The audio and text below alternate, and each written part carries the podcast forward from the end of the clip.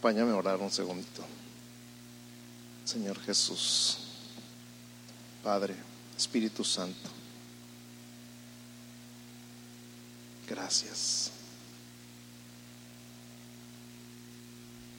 Gracias, gracias, gracias, gracias, gracias. Eres tan bueno, eres tan hermoso, eres tan maravilloso, eres tan grande, tan lleno de amor, tan lleno de gracia. Y amas tanto, tanto, tanto, tanto, amas, amas con tal fuerza amas con tal intensidad, amas sin reservas, amas sin, sin guardarte nada, sin quedarte con nada.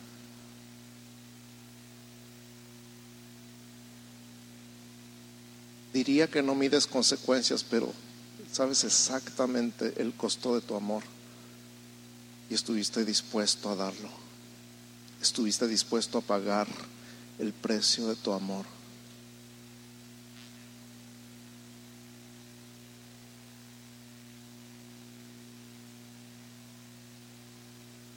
Sí amas a todo el mundo, pero al mismo tiempo que amas a todo el mundo, amas a cada uno en lo individual.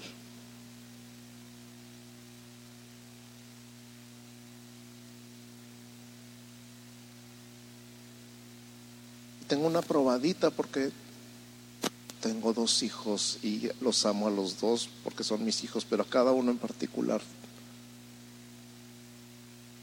Pero tú tienes tantos hijos y a cada uno lo conoces por nombre. A cada uno sabes cuántos cabellos hay en su cabeza. A cada uno conoces los pensamientos más íntimos de su corazón. Y aún así nos amas.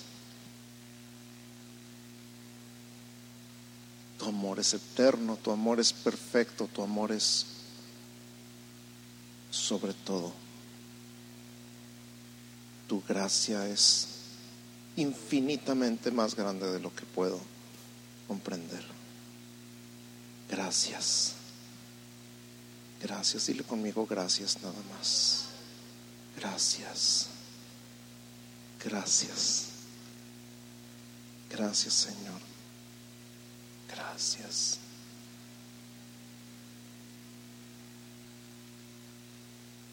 Este es tu día, este es tu tiempo. Está dedicado a ti, está consagrado a ti desde que empezó, desde antes, muchas horas antes, cuando cada voluntario llegó a instalar el equipo. Está dedicado a ti completamente. Y este momento en particular Enfocamos nuestra atención en ti, en tu palabra, en lo que tú nos quieres hablar y enseñar en esta hora. Y te dedicamos nuestra atención. Y en el nombre de Jesús tomamos autoridad y callamos cualquier otra voz que nos quiera distraer en este momento. Declaramos que ninguna otra voz nos puede hablar y que no vamos a prestar ojos ni oídos a nada ni a nadie que no seas tú nuestros ojos y nuestros oídos físicos, mentales y espirituales están atentos a ti, a lo que tú nos quieres hablar y enseñar en esta hora. Estamos expuestos y abiertos delante de ti en el nombre de Jesús. Gracias Señor. Gracias Jesús. Gracias Señor. Amén. Amén y amén. Qué gusto, qué gusto, qué gusto de verdad, qué gusto me da volver a verlos a cada uno de ustedes. La semana pasada tuve el privilegio, el honor de predicar la palabra en San Pablo Playas y no los pude ver, pero les pude dar a ellos un abrazo de lejos, a la distancia, de parte de ustedes. Así que ahora les traigo un abrazo de ellos para ustedes. Así que reciban un abrazo de San Pablo Playas y de todos allá. Hubo un video, un reportaje en agosto de 2017 acerca de una compañía en Wisconsin que tuvo la gran idea de, en lugar de dar tarjetas magnéticas a sus empleados, ponerles un chip en la mano derecha. Y con ese chip iban a poder comprar, es una, máquina, una compañía que fabrica máquinas expendedoras de dulces. y pusieron el chip en 50 de sus empleados, de tal manera que cuando entraban a la empresa pasaban la mano y se les abría la puerta y pasaban la mano en la máquina de dulces y les compraban, compraban lo que querían y se los descontaban de su sueldo. Se ve como la gran idea. No sé si tenemos el video no tenemos. ¿Sí lo tenemos? Ok. Vamos a ver 20 segundos de este reportaje.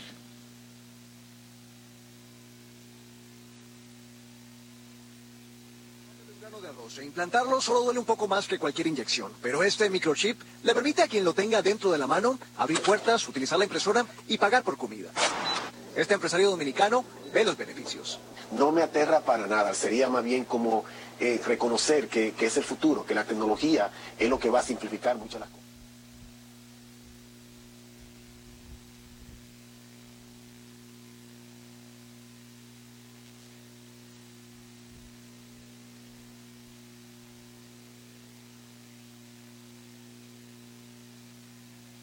De pilas, sorry, esto no estaba en el programa. Pero mejor ahorita que a media predicación, ¿verdad? Entonces, ok, hice una edición, la verdad es que agarré las tijeras y corté todo y le cambié ahí en modo de cómic para no meternos en problemas. Y está claro, gracias, sí, thank you, thank you. Que parece la gran idea, ¿no? La tecnología, el futuro, gracias. Y todo el mundo así como que, oh, qué padre. Por supuesto, hay gente que no estuvo de acuerdo está en Wisconsin. El reportaje se dio en todos los medios noticiosos de mayor circulación, incluyendo Televisa, Telemundo y la BBC de Londres en español, así como montones de agencias de noticias en inglés, incluyendo CNN y New York Times. El aceleramiento de la ciencia y tecnología en el mundo está llevando a esta clase de avances, un chip en el cuerpo. Dicen que así va a ser la marca de la bestia del apocalipsis, pero la verdad es que no estamos seguros. Yo me acuerdo cuando yo me convertí en los ochentas, nos decían que el código de barras era la marca de la bestia. No sabemos qué va a pasar en el futuro, pero lo que yo sí sé es que a mí no me pone nada en el cuerpo. De una vez ponte listo. a mí no me van a poner nada. Háganle como quieran. sí, bórrenme de su lista. Gracias. Y eso nos acerca, como cuando te decían en la primaria, ¿a qué no puedes? Brincarte todas las escaleras de un jalón. Y dice, sí, sí puedo. La pregunta es si deberías. ¿Te acuerdas? ¿Te acuerdas cuando te caíste y te pegaste y te dolía mucho el brazo o la pierna por hacer algo que sí podías hacer, pero no debías haber hecho? Y después dijiste, ay, pero qué tonto. Ok, algo así. Al, al rato estamos cosechando consecuencias de algo que decidimos nosotros que sí podíamos, pero que no debíamos. Entonces piensa un momento, la pregunta no es si es posible matar a alguien, sino si es correcto. Decimos no, pero ahorita, si está en el vientre de su madre, entonces sí, según algunos. Ese es el problema. La brújula moral de la sociedad está rota. Repito, la brújula moral de la sociedad está rota. A la brújula moral le llamamos también valores morales absolutos o límites morales. Y eso es lo que se está desmoronando en la sociedad actual. Nuestro título del día de hoy, si estás tomando notas, es desmoronamiento moral. Di conmigo desmoronamiento moral. El desmoronamiento moral es una señal de los últimos tiempos, de que estamos en los últimos tiempos. Fíjate lo que dice Proverbios 25, 28. Proverbios 25, 28. Si tienes ahí tu Biblia, ábrela en Proverbios 25, 28 y márcala. Me encanta. Se me hace algo muy gráfico. Dice Proverbios 25, 28, como ciudad derribada y sin muro es el hombre cuyo espíritu no tiene rienda. Otra vez, como ciudad derribada y sin muro es el hombre cuyo espíritu no tiene rienda. Eso fue escrito por Salomón mucho antes de la caída de Jerusalén. De hecho, Jerusalén estaba en todo su apogeo, era la época de oro de Israel. Pero una ciudad sin muro es una vergüenza, está desprotegida totalmente. Ahora ya no tenemos muros en las ciudades, pero si tú piensas en todas las ciudades antiguas tenían sus murallas. Es más, ¿se acuerdan de la muralla china? Es una protección, fue construida para protección, para mantener todo lo bueno adentro y todo lo malo afuera. Pero me estoy adelantando, vamos un poquito más allá. Imagínate vivir en una casa sin muros, nada de puertas, nada de cercas. Cualquiera puede entrar en cualquier momento y llevarse lo que sea. Y cualquier niño chiquito, inmaduro, se podría salir en medio de la noche y no pudieras hacer nada al respecto. De eso se tratan los límites morales. Son muros de protección. Por eso una ciudad derribada sin muro, así es un hombre cuyo espíritu no tiene rienda, no se puede frenar, no se puede detener, no puede mantener lo bueno adentro y lo malo afuera. Con esa idea en mente, vamos a leer, bueno, no vamos a leer, les voy a platicar porque está un poquito largo, los capítulos 1 y 2 del libro de Nehemías. En los capítulos 1 y 2 del libro de Nehemías, Nehemías está sirviendo como copero del rey de Persia. Está en Susa, capital del reino de Persia. Y entonces llegan sus parientes precisamente de Jerusalén de visita y cuando los ve, los saluda, lo primero que le pregunta es cómo está todo en Jerusalén. Ahora, ¿cuántos no son de aquí? ¿Cuántos son de otra parte del país o de otro país? ¿Qué hacen cuando llega algún pariente de su tierra? ¿Qué es lo primero que preguntan? ¿Cómo están en Colima? ¿Cómo están en la Ciudad de México? ¿Cómo está todo allá? ¿Cómo está el pueblo? ¿Cómo está el rancho? ¿Cómo están en mi tierra? Lo primero que haces es preguntar porque quieres noticias de tu tierra, del lugar de donde vienes. Eso fue lo que hizo Nehemías, preguntar cómo estaba todo en su tierra. Y la respuesta de sus parientes fue, la ciudad está derribada, los muros están caídos y las puertas están quemadas. Y entonces Nehemías se puso a llorar, se puso bien triste, se puso a llorar porque una vez más, una ciudad sin muro es una vergüenza ninguna protección. Cualquiera podría entrar y robar y saquear y salir libremente. La ciudad está derribada, los muros están y las puertas están quemadas. Y entonces ese día, aparte de ponerse a llorar, se puso a orar y le pidió a Dios sabiduría y le pidió gracia delante de su patrón, que resultó ser el rey de la nación más poderosa del mundo en ese tiempo dame gracia delante de aquel varón, dice Nehemías 1. Y entonces, uno de esos días después, él está sirviéndole, pues es el que le sirve la copa al rey. Ahora, no sé qué tanto sepan del trabajo del copero en ese tiempo, pero el rey, el copero, perdón, tenía que probar todo antes de dárselo al rey por si estaba envenenado. Échate un trabajito. Si estaba envenenado, se moría él, entonces el rey ya no se lo comía. Entonces, él probaba de todo y él era la persona de más confianza del rey, obviamente su copero, y sabía que podía caer muerto en cualquier momento. En el momento que quisieran envenenar la comida, él iba a ser el, muerto. Y él siempre hacía su trabajo con alegría. Dice que siempre estaba alegre y el rey le dijo, ¿qué tienes? ¿Por qué estás triste? Porque nunca te he visto así. O sea, él hacía su trabajo alegremente. Tú siempre estás alegre, siempre estás contento y hoy estás triste. Y dice Nehemías, cuando me dijo eso, me puse a temblar de miedo. Y entonces oré. Ahora, ¿qué tan rápido puedes orar entre que alguien te dice que tienes y que respondes? Dices algo así como, ay Señor. Y ya, esa es tu oración, ¿verdad? Auxilio. Señor Jesús. No sé, ¿qué dices? Cuando ves que te viene un camión encima y parece que te va a arrollar. Dices, Señor Jesús, Jesús, ya no, alcanzas a decir nada más. ¿Sí? Así de rápido oró Nehemías. Ay, Señor. Y entonces le dice, pues ¿cómo no voy a estar triste si mi pueblo, mi ciudad, el lugar de donde yo vengo está derribado y está la ciudad está sin muro, está caído el muro y las puertas están quemadas a fuego. Ahora, Persia no destruyó Jerusalén, lo destruyó Babilonia. Nabucodonosor de, de Babilonia destruyó a Judá dispersó a la gente, llevó cautivos a los judíos y destruyó la ciudad. Después de Babilonia se levantó el imperio medo-persa, eso ya lo vimos un poquito en la primera sesión de esta serie, ¿se acuerdan? Después de Babilonia, Persia, después de Persia, Grecia, después de Grecia, Roma. Entonces, este rey de Persia no tenía idea de lo que estaba hablando Nehemías. Y cuando le dice, pues, ¿qué necesitas? ¿Qué quieres? ¿Qué pides? Ahora imagínate que el rey de la nación más poderosa del mundo te diga, ¿qué quieres? Ah, pues no estaba preparado, pero aquí está mi pergamino, ¿no? Dame madera, dame material de construcción, dame gente y dame un ejército que me cuide en el camino. Y dame cartas para que me dejen pasar por los países que tengo que pasar. Y el rey le dice, ¿cuándo regresas?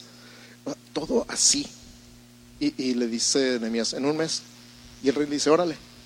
Y entonces cuando llega, lo primero que hace, dice, no le dije nada a nadie. Me saludaron los ancianos, me saludaron los meros meros de la ciudad, los saludé yo a ellos, les dije que todo bien, todo tranquilo. Y en la noche salí con mi caballo y recorrí el muro de la ciudad. Y entonces vi yo con mis propios ojos cómo estaba derribado, cómo estaba arruinada la ciudad, cómo estaban quemadas las puertas. Había una parte, dice, donde ya no pude pasar ni a caballo. Estaban las, las piedras caídas. Imagínate una destrucción total. Y entonces al día siguiente les dijo, ustedes ven cómo está la ciudad. O sea, ellos vivían ahí, claro que ellos ya sabían. Pero ¿te ha pasado que algo se está cayendo en tu casa y ya te acostumbraste?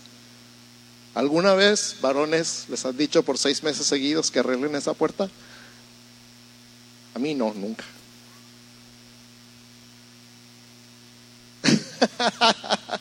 ya somos dos, dice Ricardo. ¿Te ha pasado que te acostumbras a algo en mal estado en tu casa? Que lo ves y lo ves y después ya no lo ves. Tiene tanto tiempo así que ya no te das cuenta. Hasta que llega alguien y te dice, oye, ¿cuándo vas a arreglar eso? Dices, uy, ya ni me acordaba. Mi esposa me ha dicho mil veces, pero ya no me acordaba que estaba así. Así estaban los habitantes de Jerusalén, ya se habían acostumbrado a un estado de destrucción. Los muros estaban prácticamente desmoronados. Y cuando Nehemías les hace ver que los muros, bien cómo está. Yo creo que todos se agacharon así porque cuando llegaron vieron, pero ya no les importaba. Ya se habían acostumbrado al estado actual, hasta que alguien llamó su atención a él. Y entonces les empezó a picar. Y cuando ya terminó de hablar, Nehemías dijeron, pues vamos a levantarnos y vamos a edificar. Y entonces se levantaron y se organizaron. Y prácticamente cada familia construyó la parte del muro que estaba enfrente de su casa. Y la construyeron, si no mal recuerdo, en 52 días. El muro de la ciudad. ¿Te imaginas? ¿Cuánto tiempo llevamos tratando de construir aquí? ¿15 años? Pero cada quien levantó el muro enfrente de su casa. Esto es muy gráfico y esto es muy importante. Entonces, de Nehemías capítulo 1 y 2 aprendemos, número uno, que se necesita un muro. Número dos, reconocer que está derribado y que un muro derribado es una vergüenza. Número tres, que antes que hacer nada hay que orar. Antes de hablar con nadie, habla con Dios. Y número cuatro, hacer un llamado a reconstruir. Repito, número uno, se necesita un muro. Número dos, reconocer que está derribado. Número tres, antes de hacer nada hay que orar. Y número cuatro, hay que hacer un llamado a reconstruir. Ahora, vamos a hacer esta, esta similitud, esta analogía de estos muros de Jerusalén caídos, derribados y la gente acostumbrada al estado moral actual en nuestro mundo. En el libro Límites de los doctores, dos psicólogos cristianos que se llaman Henry Cloud y John Townsend, dicen, los límites no son malos, los límites son buenos. Los límites son para mantener lo bueno adentro y lo malo afuera. Los límites determinan mi área de responsabilidad. Si no tengo límites, imagínate que te digan, tengo un terreno, pues hasta dónde llega, pues no sé. Compré un terreno, pues de dónde a dónde, pues no sé. Entonces, ¿qué piensas? Yo vi las escrituras y era bien chistoso porque era un rancho en medio de la sierra y decía, del arroyo al árbol de la ceiba que está encima del cerro tal y de ahí a la otra montaña que se llama Cerro Brujo y de ahí acá. Y así estaban las escrituras, no había medidas, no había nada nomás. Imagínate que se cae el árbol, que alguien lo corta y ahora dónde termina mi terreno. Pero el punto es este, límites. Los límites definen tu área de responsabilidad. Te dicen de qué cosas sí eres responsable y de qué cosas no eres responsable. Dónde termina tu responsabilidad y empieza la de alguien más y viceversa. Si no hay límites claros, nos sentimos perdidos. El ejemplo, uno de los ejemplos que más me gustan de este libro menciona cuatro problemas diferentes de límites, pero dos en particular es la persona que es controladora no sabe respetar los límites de los demás y la persona que es complaciente no sabe respetar sus propios límites. Y dice el libro, ¿qué pasa cuando un controlador y un complaciente se conocen, se casan? Normalmente en el matrimonio hay una persona que tiende más a ser controladora y una persona que tiende más a ser complaciente. Y al rato está bien enojada porque a todos te tengo que decir que sí, pues siempre me has dicho que sí, ¿por qué te enojas? pero está está batallando con su capacidad para decir, no, no quiero eso, eso no me gusta. Pero como toda la vida te he dicho que sí y ahora ya me cansé, pues como que ya te cansaste si siempre me has dicho que sí. Controlador complaciente, problemas de límites. Ahora, vamos a regresar a nuestro... que Pablo está haciendo lo mismo que Nehemías, pero en lugar de hacer con, con muros físicos, lo está haciendo con muros morales. ¿Estás listo? te vas a aguantar. Me acordé de mis varones que dicen sin Yolanda, sin llorar pues. Porque la ira de Dios se revela desde el cielo contra toda impiedad e injusticia, de donde los hombres que detienen con injusticia la verdad, necio corazón fue entenebrecido. Profesando ser sabios, se hicieron necios y cambiaron la gloria del Dios incorruptible en semejanza de imagen, que deshonraron entre sí sus propios cuerpos, ya que cambiaron la verdad de Dios por la mentira, honrando y dando culto a las criaturas antes que al Creador, el cual es bendito por los siglos. Este es nuestro versículo de la semana y esto es lo que encierra todo el mensaje. Si quieres acordarte de todo el mensaje, acuérdate de este versículo. Por esto Dios los entregó a pasiones vergonzosas pues aún sus mujeres cambiaron el uso natural por el que es contra naturaleza, y de igual modo también los hombres, dejando el uso natural de la mujer, se encendieron en su lascivia unos con otros, cometiendo hechos vergonzosos hombres con hombres, y recibiendo en sí mismos la retribución debida a su extravío. Y como ellos no aprobaron tener en cuenta a Dios, Dios los entregó a una mente reprobada para hacer cosas que no convienen. ¿Te acuerdas tirarte de la escalera? Estando atestados de toda injusticia, fornicación, perversidad, avaricia, maldad, llenos de envidia, homicidios, contiendas, engaños y malignidades murmuradores, detractores, aborrecedores de Dios, injuriosos, soberbios, altivos, inventores de males, desobedientes a los padres, necios, desleales, sin afecto natural, implacables, sin misericordia, quienes habiendo entendido el juicio de Dios, que los que practican tales cosas son dignos de muerte, no solo las hacen cualquier semejanza con la realidad no es mera coincidencia. Como el muro de Nehemías, los valores morales absolutos están desmoronándose. ¿Qué significa absolutos? Significa que no dependen de la perspectiva de nadie. Cuando dices hace frío y otra persona te dice no, no hace frío, hace calor. Porque una persona le gusta más el frío y siente calor. Pero si alguien estuviera aquí de Mexicali ahorita diría, ay, qué fresco está aquí. Es más, comparado con hace dos semanas, qué fresco está ahorita. ¿No, ¿No les pasó que después de tener 41 grados centígrados hace dos semanas, al, al día siguiente eran 30 grados y se sentía tan rico? Decías, ay, qué rico, ¿a cuánto estamos? 30 grados, qué rico. ¿Por qué? Nunca nos han gustado 30 grados como decimos, qué calor, estoy sudando, ya no aguanto calor. 25 grados, yo ya estoy que no me aguanto, pero después de haber experimentado 41 grados, los 25 ya estaba como, ay, está fresco. Digo, ahora entiendo a los de Mexicali, porque ellos están con 54 grados y llegan aquí y encuentran 30 y dicen, ay, qué fresco. Y dices, todo es relativo. Todo es relativo, todo es depende de tu experiencia, depende de tus costumbres, depende de a lo que estás acostumbrado. Ahorita tengo frío porque tenía calor cuando teníamos 40 grados. Y pensamos que los valores morales son relativos. A eso se le llama relativismo moral. Decir, lo que está bien para mí no necesariamente tiene que estar bien para ti. Eso es relativismo. Para mí es bueno, para ti es malo, está bien, no pasa nada y para, algo que para mí es malo, si para ti no está mal, pues no está mal.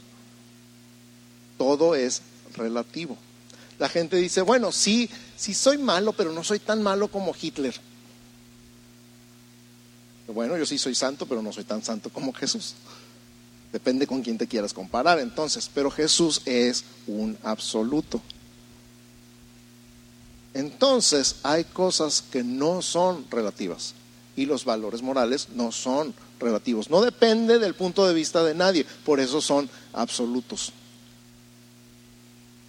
Entonces no es si yo creo que está bien o si yo creo que está mal. Y esta es la frase clave del relativismo, yo creo. Yo creo, yo pienso, yo opino. Hay una canción por ahí rodando que dice, nadie te preguntó, nadie te preguntó. El, el punto es, tu opinión es irrelevante. Tu opinión es irrelevante. El Señor va a estar cantando cuando decimos eso, ah, nadie te preguntó. Tu opinión es irrelevante, el absoluto lo pone Dios. Él dice, esto es bueno, esto es malo, y háganle como quieran. Y entonces ahora nosotros somos los malos, porque queremos decir lo que es bueno y lo que es malo. Pero los límites morales son entonces sanos, se necesitan y definitivamente están golpeados y derribados por la sociedad actual. Hay dos palabras de la sociedad actual que vas a oír muy seguido. Secularización o secularismo, que significa nada de religión. A mí no me vengas con nada de religión. A mí no me vengas con nada de Dios ni de la Biblia. Y la otra es humanismo. Humanismo significa yo soy el centro de mi vida, por lo tanto yo puedo hacer lo que yo quiera. Secularización o secularismo no me menciones a Dios, no me menciones la Biblia, no me menciones nada de religión, pues claro, como eh, la Biblia y Dios son algo absoluto, yo no quiero tener nada que ver con eso, porque si me mido con esta vara, entonces estoy descalificado. Entonces mejor yo descalifico la vara. Qué tonto, ¿no? Es como decir, la gravedad no existe, yo digo que no existe y no existe.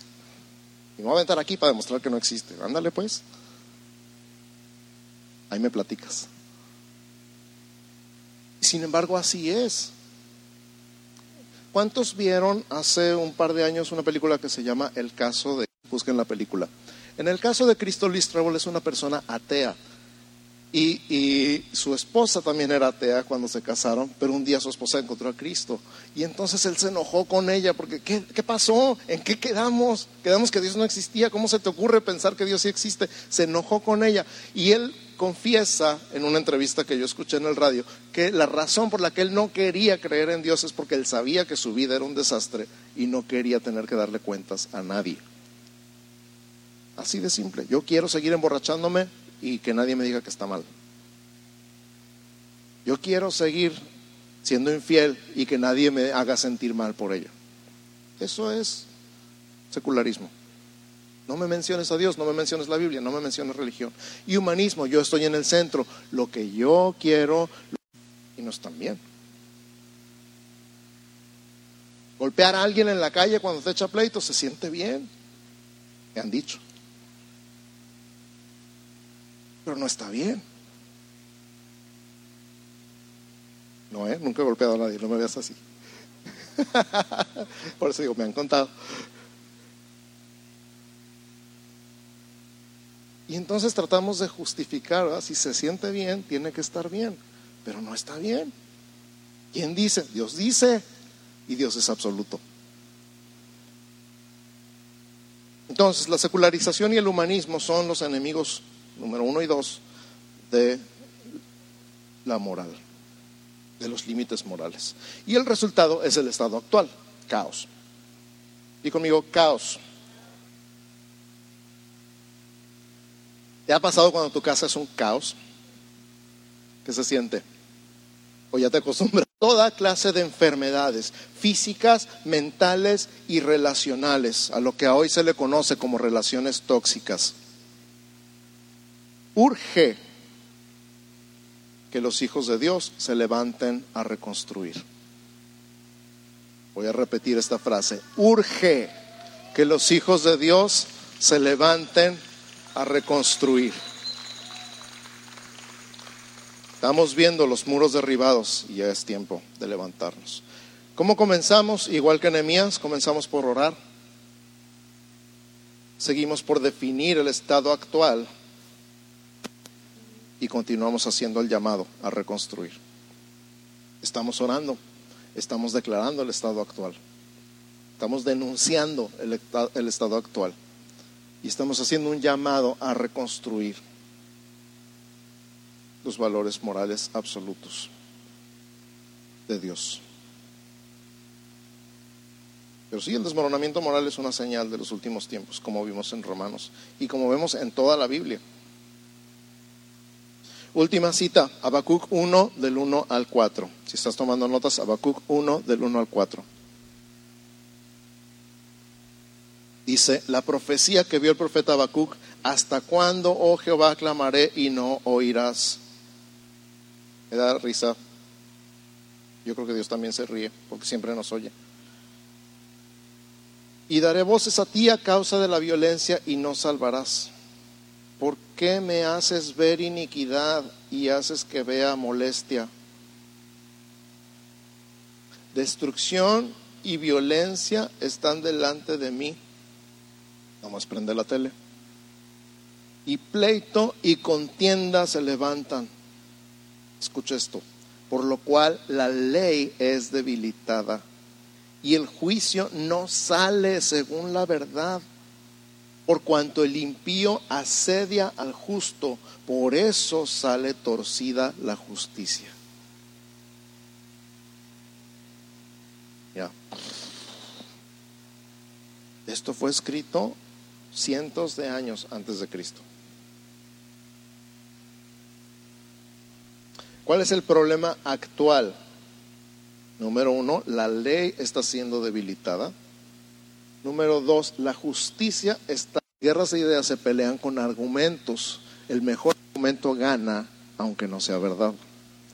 Por eso tenemos que prepararnos para dar los mejores argumentos posibles que ganen la guerra de ideas. Porque si no, nos van a dar con todo. Todo esto me recuerda a lo que vimos al principio, Romanos 1.32, se complacen con los que las practican. No nada más no les importa lo que opina Dios, sino aplauden a los que practican la maldad. En conclusión, los hijos de Dios estamos llamados a ser influencia en todas las esferas de la sociedad, incluyendo la política, la educación y las artes, para establecer el reino de Dios en esa misma área de influencia donde somos puestos. Voy a repetir porque esto es conclusión, esto es el cierre, esto es el resumen. Esto es importante.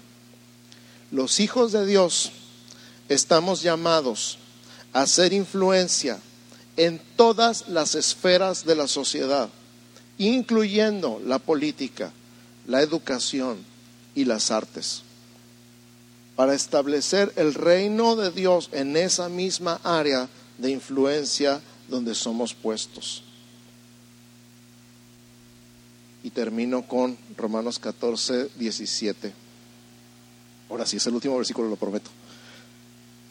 Porque el reino de Dios no es comida ni bebida, sino justicia, paz y gozo en el Espíritu Santo.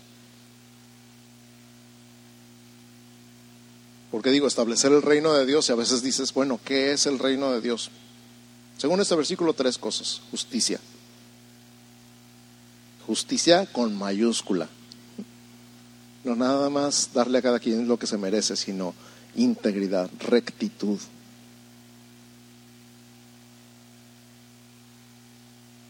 Valores morales absolutos. Paz. Paz con mayúscula también. No nada más ausencia de conflicto, sino salud. Un buen gobernante quisiera que su país estuviera lleno de justicia, de paz y de gozo, de alegría. Que su pueblo fuera un pueblo justo, pacífico y alegre. Eso es lo que nosotros llegamos a proponer. Encontramos la manera, tenemos la manera de que en Tijuana haya justicia. Tenemos la manera de que en Tijuana haya paz. Tenemos la manera de que en Tijuana haya alegría, porque ellos no entienden la palabra gozo. Entonces hay que parafraseárselas. Y esa manera es Jesús. Esa manera es vivir de acuerdo con lo que Dios dice. Si Dios dice que es bueno, es bueno. Si Dios dice que es malo, es malo. Y no le saco la vuelta. Ay, pero ¿qué tal si? Ay, pero ¿qué tal si es otro? Y saco mis argumentos. Dios dice que no, punto. ¿Para qué me complico? Pero ¿y si? Eh. ¿Qué sí? A Dios la verdad es que no le discuto, no, vale la pena discutirle. Entonces vamos a orar y vamos a cerrar este tiempo dándole gracias a Dios y dándonos cuenta de quiénes somos en esta ciudad, en este estado y en este país. Amén. El reino de las tinieblas está con todo está con todo. Anunciando, publicitando, adoctrinando, está con todo, desde los niños, van por los niños. Y compartí yo en playas la semana pasada que estaba en una reunión donde había varias personas, eh, líderes de diferentes denominaciones, de diferentes iglesias, y también había líderes políticos, y decían, no sabemos qué hacer, no sabemos cómo combatir esto, están por todas partes, fue la, la expresión que usaron, están por todos lados. Y yo le dije, nosotros también. Están en todos lados, nosotros también. Y no me refiero a la iglesia como institución, me refiero a la iglesia. ¿Dónde estás? Ahí donde estás, eres influencia. Ahí donde estás, eres influencia. Donde quiera que estés, donde quiera que te pares, eres influencia. Y lo sabes, ¿verdad que lo sabes? tienes influencia sobre un grupo de personas, poquitas o muchas. Vamos a acuñar una frase aquí, todos somos influencers.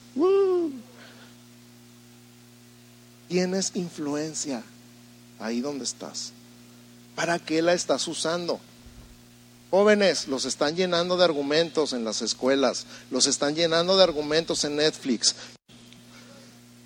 Y vívelos totalmente Totalmente. Si no los vives, mejor no digas nada. Señor Jesús, hoy nos damos cuenta de quiénes somos y de qué hacemos aquí. Hoy, como la Jerusalén en el tiempo de Nehemías, nos damos cuenta que los muros están derribados y que estos muros derribados son una vergüenza. Hoy nos damos cuenta que la, la moral que tú estableciste en tu palabra para tus hijos está siendo atacada y golpeada y derribada con toda clase de argumentos que no tienen nada que ver contigo. Y hoy nos damos cuenta que estamos metidos, insertados en esta sociedad. Hoy nos damos cuenta que somos parte de esta sociedad y sin embargo no somos. Hoy tomamos conciencia, Señor, de que tú nos pusiste en esta sociedad, en este siglo, con un propósito. Hoy nos damos cuenta que no podemos quedarnos callados con lo que escuchamos y con lo que vemos. Y Dios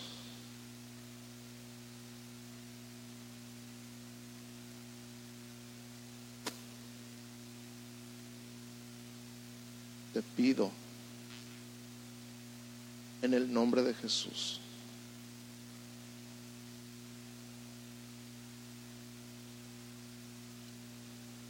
Que quites todo temor de tus hijos.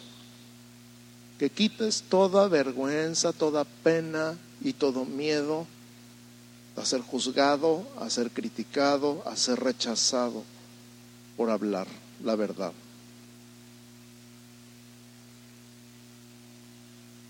que cada uno de tus hijos le perdamos el miedo al rechazo en el nombre de Jesús.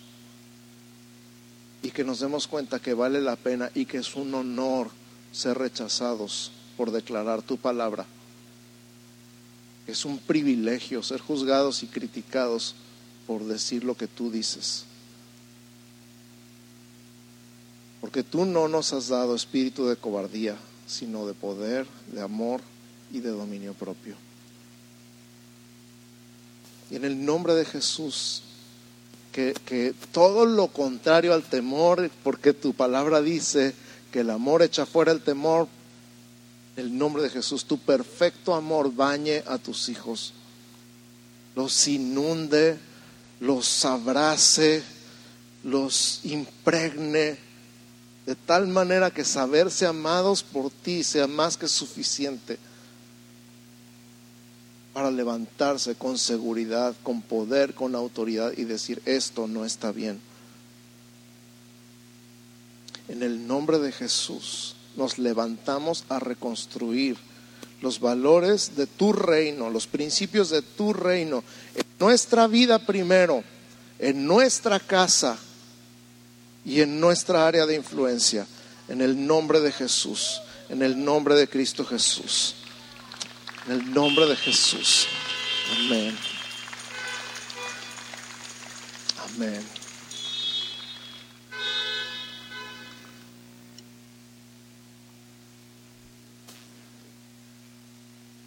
Entonces, acuérdate de este versículo de Romanos 1.25, la verdad o la mentira.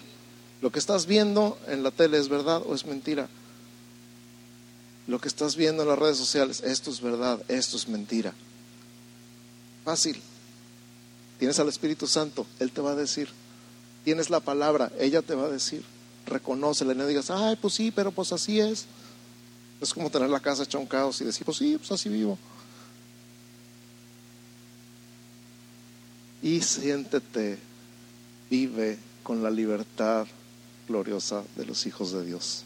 Amén. Ti su rostro y ponga en ti paz. En el nombre de Jesús. Amén, amén y amén. Vámonos cantando.